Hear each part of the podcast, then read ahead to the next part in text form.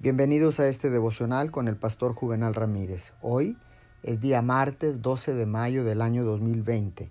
La palabra del Señor dice en el libro de Lucas capítulo 3 versículo 16, Yo los bautizo a ustedes con agua, les respondió Juan a todos, pero está por llegar uno más poderoso que yo, a quien ni siquiera merezco desatarle la correa de sus sandalias. Él los bautizará con el Espíritu Santo y con fuego.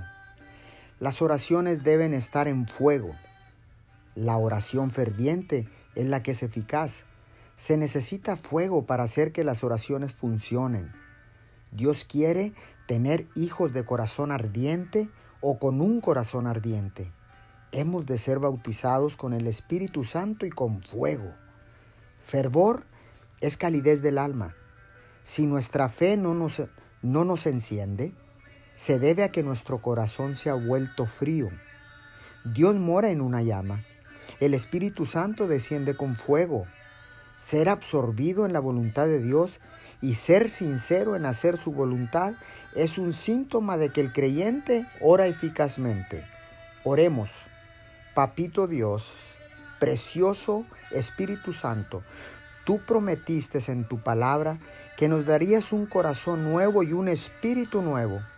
Quiero que mis oraciones a ti tengan poder y fuego que produzcan cambio en mi vida. En el nombre de Jesús. Amén y amén.